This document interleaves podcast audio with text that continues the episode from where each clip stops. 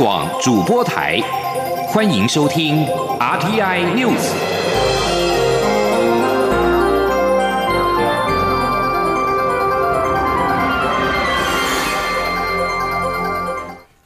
各位好，我是李自立，欢迎收听这一节央广主播台提供给您的 RTI News。台东池上九一八强震在华东地区造成房屋倒塌、桥梁断裂跟车站受损等灾情。行政院长苏贞昌今天率领行政团队前往现场勘察灾情，并且到医院探视受伤的民众。苏贞昌要求尽快解决交通等问题为民众带来的不便，并且补强耐震强度。同时也强调中央会全力支持地方做好相关的建设。记者欧阳梦平的报道。台东强震在花莲县造成房屋倒塌、桥梁断裂及车站受损等灾情。经过一天的抢救后，行政院长苏贞昌十九号率领行政团队前往华东地区勘灾，并慰问伤患。苏贞昌在视察东里车站时，代表蔡英文总统表达关心，并感谢国军、警消、医护及县府团队在第一时间进行抢救工作，将灾害减到最小。对于有一位民众罹难，苏贞昌也表达不舍，并交代内政部协助处理善后。后，苏贞昌并指出，由于余震不断，所以必须掌握具有风险的建物与工程，不能有任何轻忽。对于这次灾后工作，中央也会全力支持地方，尽量做到最快最好。另外，由于华东地区地震频繁，对于已经造成的灾害，无论交通是中断或有危险之余，或是过去灾害留下而未改建完成的部分，都必须尽快补强。他说。有一些要经过专业技师整个勘察评量，有一些还要就后续相关的状况了解等，都希望最快的时间，我们一定要尽快把它整个做好。而且因为华东地区比较多地震。所以相关的耐震强度也都希望补强。苏贞昌也希望尽快解决交通中断或受阻以及校舍受损问题，避免民众上下班及孩子上课受到影响。对于花莲及台东县政府抱怨，十八号晚间总统与苏贞昌视察中央灾害应变中心时，让他们在线上哭等了两小时，却没有进行视讯连线。苏贞昌在受访时说明，应变中心当时没有把和地方连线的画面抓上来，所以他和总统都不知道还要与地方连线，这是作业上的疏失，很抱歉，也应该改进。他也重申，对于救灾一定要中央地方合作，中央会支。持持所需经费，尽快做好相关建设。另外，苏贞昌也前往慈济医院及荣民医院慰问伤患及感谢医护人员，但碍于防疫规定，无法进入病房，因此由院方转达关怀之意及慰问金。中央广播电台记者欧阳梦平采访报道。台东昨天下午发生规模六点八的强震。根据中央灾害应变中心今天最新的灾情统计，截至目前共造成一人死亡，一百四十六人受伤。此外，赤科山和六十担山因为崩塌导致道路中断，在今天中午抢通，并且引导了大约四百多位民众陆续的下山。九一八强震重创花东，台铁在昨天下午三点起，花莲站到台东站之间的路线中断，多处路段受损。台铁也启动了公路接驳，截至目前，部分路段已经修复完成。至于何时恢复正常的通行，仍未明朗。台东强震震撼全台，截至今天下午三点，全国受灾学校增加到四百一十七个学校，初步估计总灾损金额达到新台币六千三百多万元。教育部长潘文忠指示国教署协助花莲县跟台东县各新台币五百万元，用于紧急复原工作，以协助学校恢复正常运作。而今天下上午呢，在花莲的卓溪又发生了规模五点九的余震。对此，中央气象局表示，后续再发生较大地震的可能性非常的小。COVID-19 本土疫情仍在升温，中央流行疫情指挥中心指挥官王必胜今天表示，上周的确诊数比前一周增加了两成左右，疫情还在上升，尚未达到高峰，研判仍然是二十一号或者是二十八号达到最高点。对于边境的开放，他强调届时会提前公布，让民众跟业者有所准备。记者刘品希的报道。国内十九号新增两万八千两百一十例 COVID-19 本土个案，比前一天减少，主要是因为假日效应，但较上周同日增加一成左右。指挥中心指挥官王必胜表示，上周确诊数为二十八万六千多例，较前一周二十三万七千多例增加百分之二十点八，疫情仍在上升，未达高峰，呼吁民众遵守各项防疫措施，尽快接种疫苗。第三十七周，好，也就是上去刚过完的这周，那总共的确诊数是二十八万六千九百二十八啊，那比前一周三十六周二十三万七千四百八十四啊，增加大概二十点八 percent 啊。那我们看到这个图，我们的解读是说，它还是持续在上升中，还没有到达高点，啊。但是看起来它的这个增加的幅度哈，并没有这个非常的快哈。那所以我想，呃，整个说起来，我们 B A 点五的这波疫情仍然持续中，而且这个还在上升，好，呃，也还没有到高点。王必胜指出，在中秋连假过后，病例数反弹增加。以每周病例趋势图看来，整体疫情还在持续上升，预测高峰仍落在二十一号或二十八号。至于单日高峰确诊数，王必胜说，之前预测高峰日如果以一周平均数来看，低推估为三万例，高推估达六万例。目前每天的确诊数一直在高低推估间，最高曾到四万九千多例。之后高峰单日确诊可能会再高一点，但应该不会到六万例。此外，外界相当关切我国何时开放边境。王必胜指出，行政院长苏贞昌十九号上午召开扩大防疫会议。责成各部会就提出的边境开放措施进行相关准备。为了让旅行业者、防疫旅馆、防疫车队等有时间应应，指挥中心决定开放时程后会提早公布，让大家有所准备。但是到目前为止还在讨论中，尚未定出确切日期。王必胜日前表示，预估疫情最高点将落在九月二十一号或二十八号。等到高点过后，趋势向下，也已经十月初，所以十月有机会开放边境，实施零加七，但应该来不及在十月上旬。央广记者刘品熙在台北的采访报道。另外，国内的 COVID-19 疫情未歇，秋冬流感季又再起。疫情指挥中心表示，今年的流感疫情可能会比去年或前年要严重一点，呼吁民众踊跃的施打流感疫苗。指挥中心提醒，流感疫苗可以和 COVID-19 疫苗同时接种。经济部今天下午召开电价费率审议会，经济部次长林全能在会后的记者会上宣布，审议委员基于国内通膨压力仍在。而且七月才刚调涨电价，考量平稳民生物价，因此决议今年十月起到明年三月电价不做调整，维持现行平均每一度新台币二点八四五八元。另外，委员会也拍板扩大高压用户实施下月电价期间，自明年起，高压用户下月电价将提前到五月十六号实施，而且实施到十月十五号，也就是会延长一个月。为此，明年一月起。非下月电价将会先调整，来维持全年平均电价不变。美国 FED 台湾央行的利率决策会议本周陆续登场，在美国最新的消费者物价指数 CPI 意外走扬之下，FED 的鹰派声音高涨。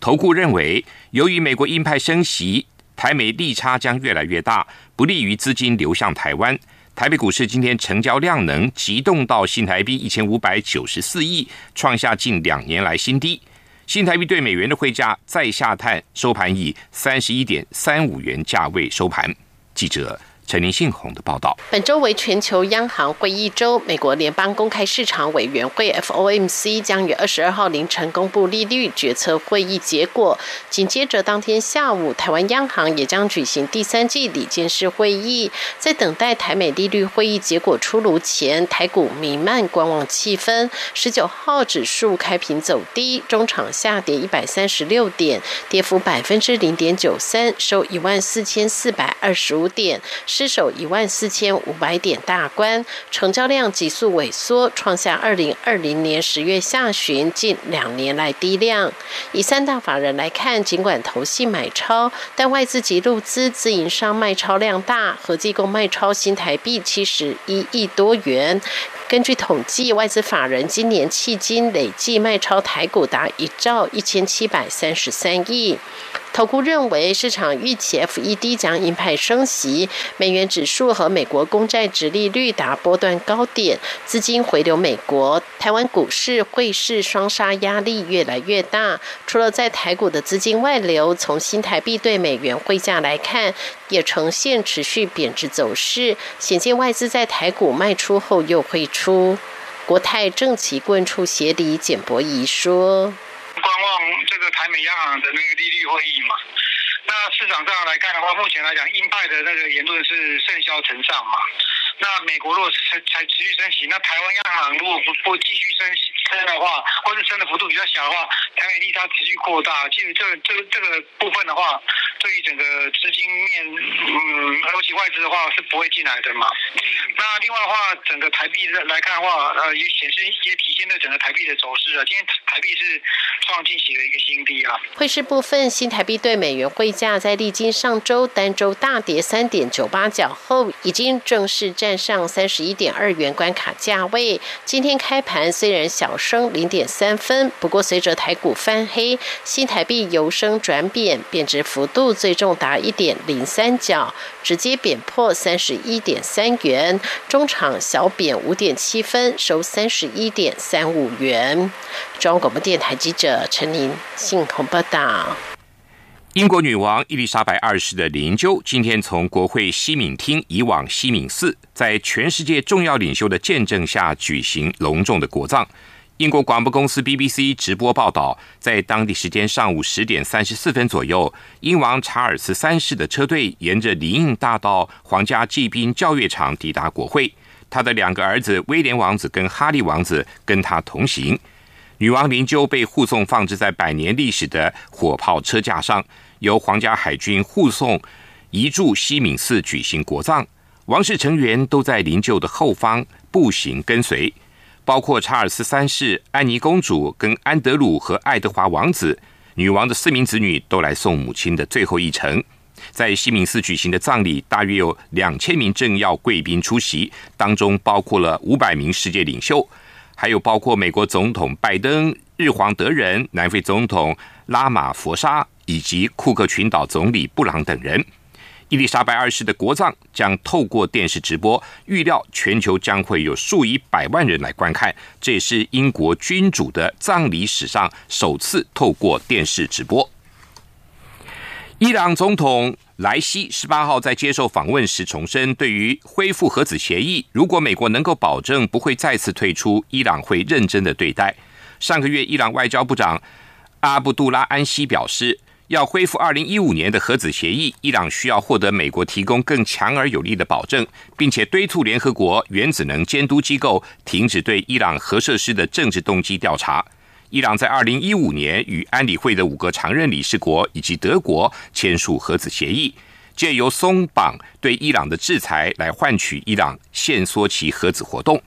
美国跟伊朗已经针对恢复核子协议在维也纳进行了好几个月的谈判。伊朗要求美国保证未来的美国总统不会像前总统川普一样，在二零一八年做出退出协议的决定。另一方面，伊朗十八号展开在联合国国际法院的法律战，寻求取回遭美国冻结的数十亿美元资产。美国则表示，这些资产必须用在对归咎于伊朗恐怖攻击受害者的赔偿。俄乌战争仍在延烧。乌克兰国家核电公司表示，俄罗斯军队今天稍早攻击了乌克兰南部尼古拉耶夫州的皮夫登鲁克兰斯克核电厂。不过幸好，这座核电厂的反应炉没有受损，并且持续的正常运作。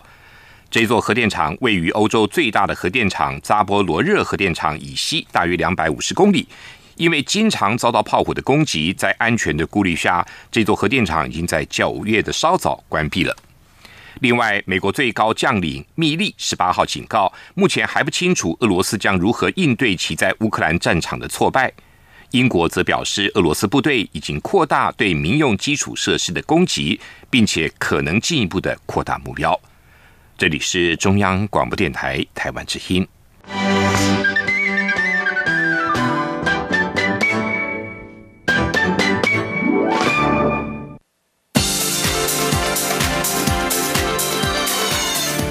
是中央广播电台台湾之音，欢迎继续收听新闻。欢迎继续收听新闻。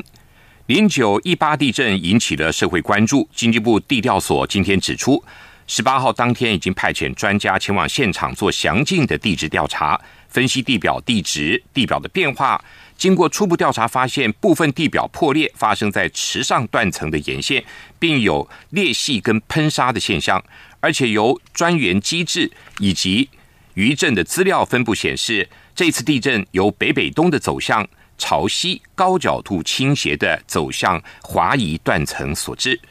地调所表示，至于成因是否因为池上断层有关，或者是另外有其他原因，仍然待调查结果跟数据的分析，后续会以科学证据再进行说明。台东池上十八号发生规模六点八强震，全台有感。营建署今天表示，私有建筑物耐震补强措施，提供每一件最高新台币四百五十万元的补助，协助民众针对潜在的结构老化而导致耐震能力不足的问题进行改善。弱层补强不但比较节省经费，也能保障居住环境的安全。记者林永清的报道。这次九一八台东地震出现桥梁断裂、土石崩落及房屋倒塌等灾情。营建署指出，近年政府持续推动私有建筑物耐震补强措施，并委托国家地震工程研究中心成立耐震弱层补强专案办公室，由专案团队提供民众咨询服务。国家地震工程研究中心台大土木系教授钟立来在耐震规范简报中指出，如果民众无力整体补强，可进行弱层补强，节省经费，顾及公安，也能申请政府补助。他说：“那就说，如果说我没办法做完整的补强，我们那么退而求其次，我只做弱层的补强。那只要做弱层的补强，一个经费会比较省，然后呢，政府会有点补助。”然后呢，再来就是说，它补墙的位置呢，尽量在那个公共空间，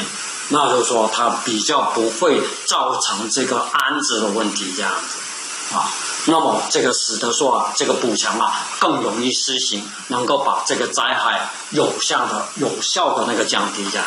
营建署指出，政府提供建物耐震弱层补强，每件最高四百五十万元补助。若建筑物属于耐震能力初步评估结果，危险度总分大于四十五分，耐震能力详细评估结果为需补强或重建，或经执行机关认定耐震能力具潜在危险疑虑者。补助比率还可由百分之四十五提高到百分之八十五，减轻申请人负担金额，鼓励民众踊跃申请，让家住得更安心。央广记者林永清采访报道。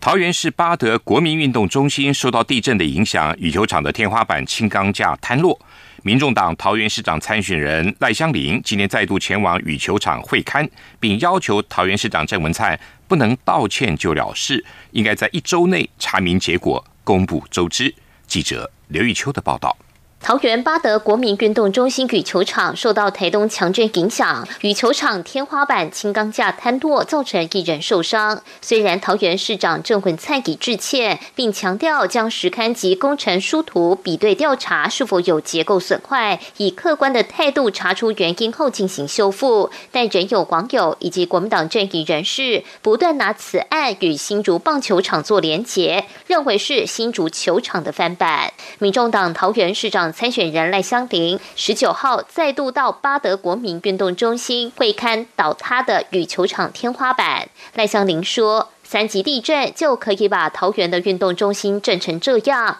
郑文灿不能以一句道歉就了事，应该在一周内查明结果，公布周知，并追究施工厂商的责任。真的是不堪一震。那那这样的一个工程品质到底是否是如何验收的哈？那程序当中有没有地方是有瑕疵哈？做监工不周，这都是市府的责任哈。那不能因为郑市长一句说他道歉，没有没有负起相关的调查责任是不行的哈。无党籍桃园市长参选人郑宝清则主张，应该由土木、结构专业技师等具专业背景的公证人士，共同组成非官方的独立调查委员会，尽快厘清到底事故是天灾还是人祸，以及该有的责任归属。民进党桃园市长参选人郑运鹏十九号拜会陶琴工会受访时则说，大家容易误解，以为整栋建筑物都受到影响，但其实只是羽球场轻钢架的天花板工程发生问题，并不是建筑物结构主体，责任的归属要由第三方鉴定。郑运鹏并呼吁国民党不要自己当检察官、土木或结构技师看图说故事，待第三方结果出炉后，大家尊重调查报告。就好，但是他责任是谁？到底是不是由委托单位就国团他们加高灯光，或者他本来的那个金行家的设计就有问题？这个鉴定之后再说了，那不要去贸然就用政治选举的方式就说哦，这个跟哪一个球场或哪一个建筑物一样。国民党的桃园市长参选人张善政十九号则无公开行程，原定农委会计划案说明会因地震而顺延。不过，针对国民党主席朱立伦十八。号赴桃园参加活动时力挺张善政，认为张善政只是农委会研究案的计划主持人，并批评民进党桃园市党部发黑函文宣非常无耻。郑云鹏对此则表示，合约上计划主持人就跟乙方一样都有连带责任。如果朱立伦可以接受以后计划主持人可以不用负责任。那他真的佩服朱立伦，也呼吁朱立伦与张善政一起召开说明会，说明清楚，不要再找理由回避。央广记者刘秋采访报道。新现代五项科技运动会即日起在全国十三个运动场馆进行。数位发展部部长唐凤今天前往台北市北投国民运动中心体验，这也是他确诊之后的第一个公开行程。唐凤说：“运动之后就感觉好很多，欢迎国人在十月二十五号以前一起来挑战。”记者陈国伟的报道。数位发展部数位产业署举办新现代五项科技运动会，部长唐凤十九号到北投国民运动中心陆续体验 VR 射击、智慧平衡板、数位剑靶、互动地垫和虚拟划船，挑战肌耐力、敏捷力、平衡力、专注力和反应力。我觉得每个都很好玩，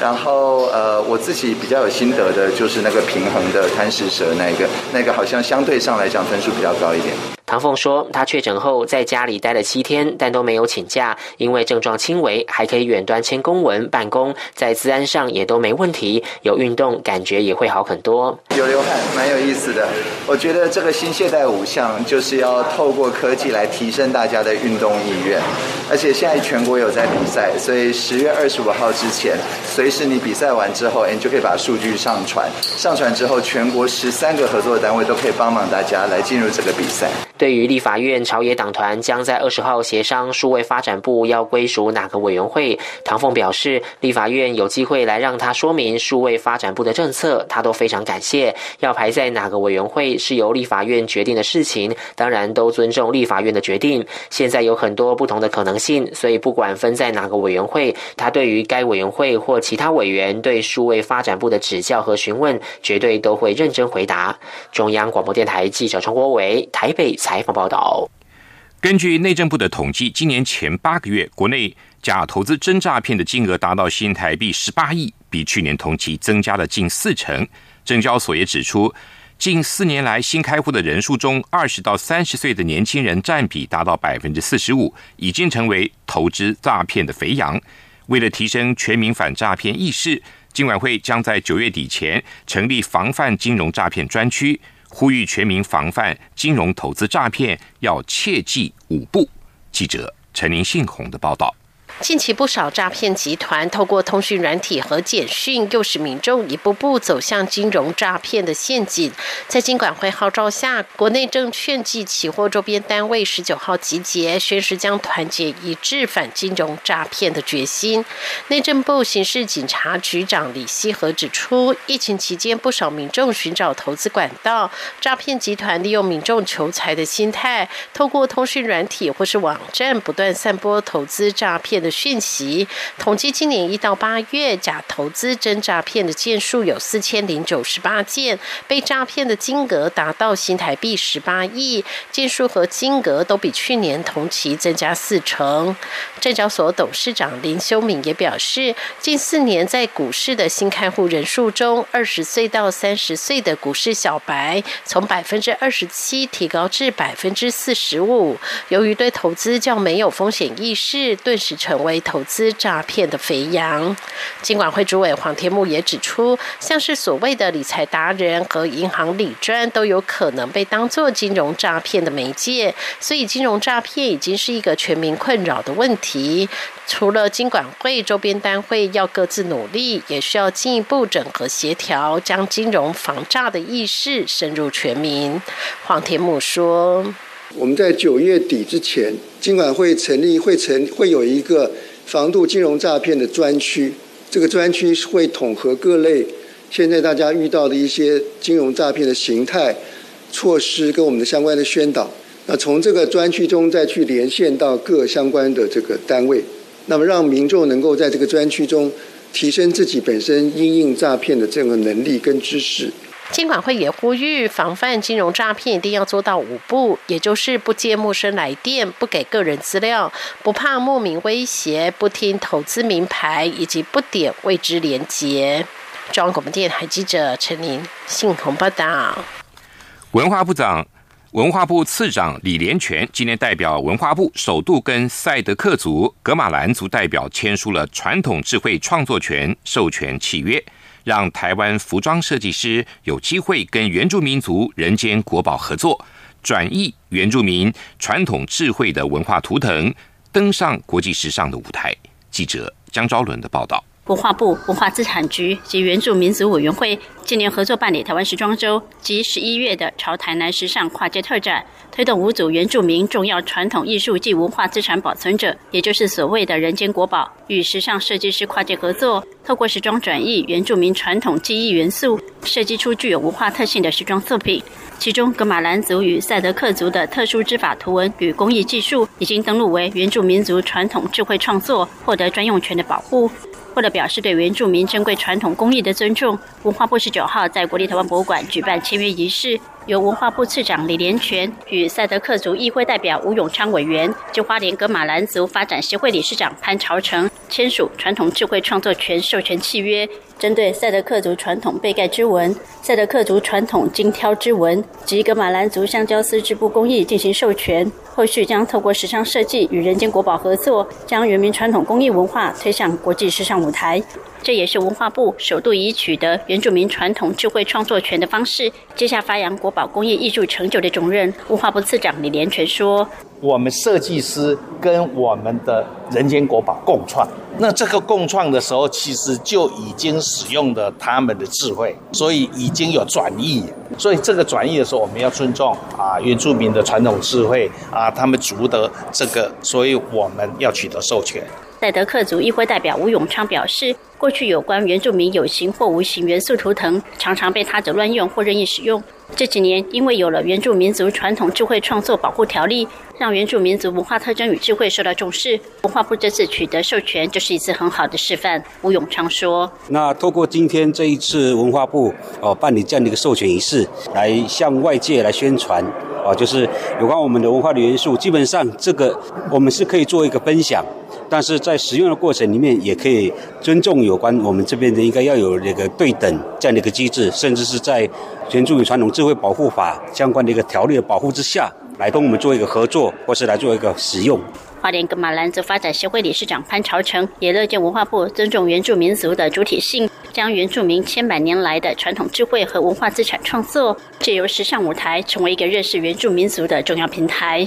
文化部次长李连全表示，文化部这几年修改规定，凡是由于相关采购以取得非专属授权为原则，不能取得所有权，所有权还是回归创作者所有。至于保护原住民族的传统智慧及授权传播之间要如何取得平衡，文化部会持续与原民会讨论，希望找到一个便利可行的模式。中国面海记张周伦台北采访报道。全球考古又有新的发现，以色列考古学家今天宣布，在特拉维夫附近发现了古埃及法老拉美西斯二世时代的墓穴，里面存放了数十件陶器跟青铜文物。法新社和以色列时报报道，这座墓穴是在十三号在一处海滩挖出，其历史可以追溯到西元前一二一三年去世的拉美西斯二世的统治时期，大约三千三百年前被放在墓穴之后就没有人碰过。以上新闻由李自力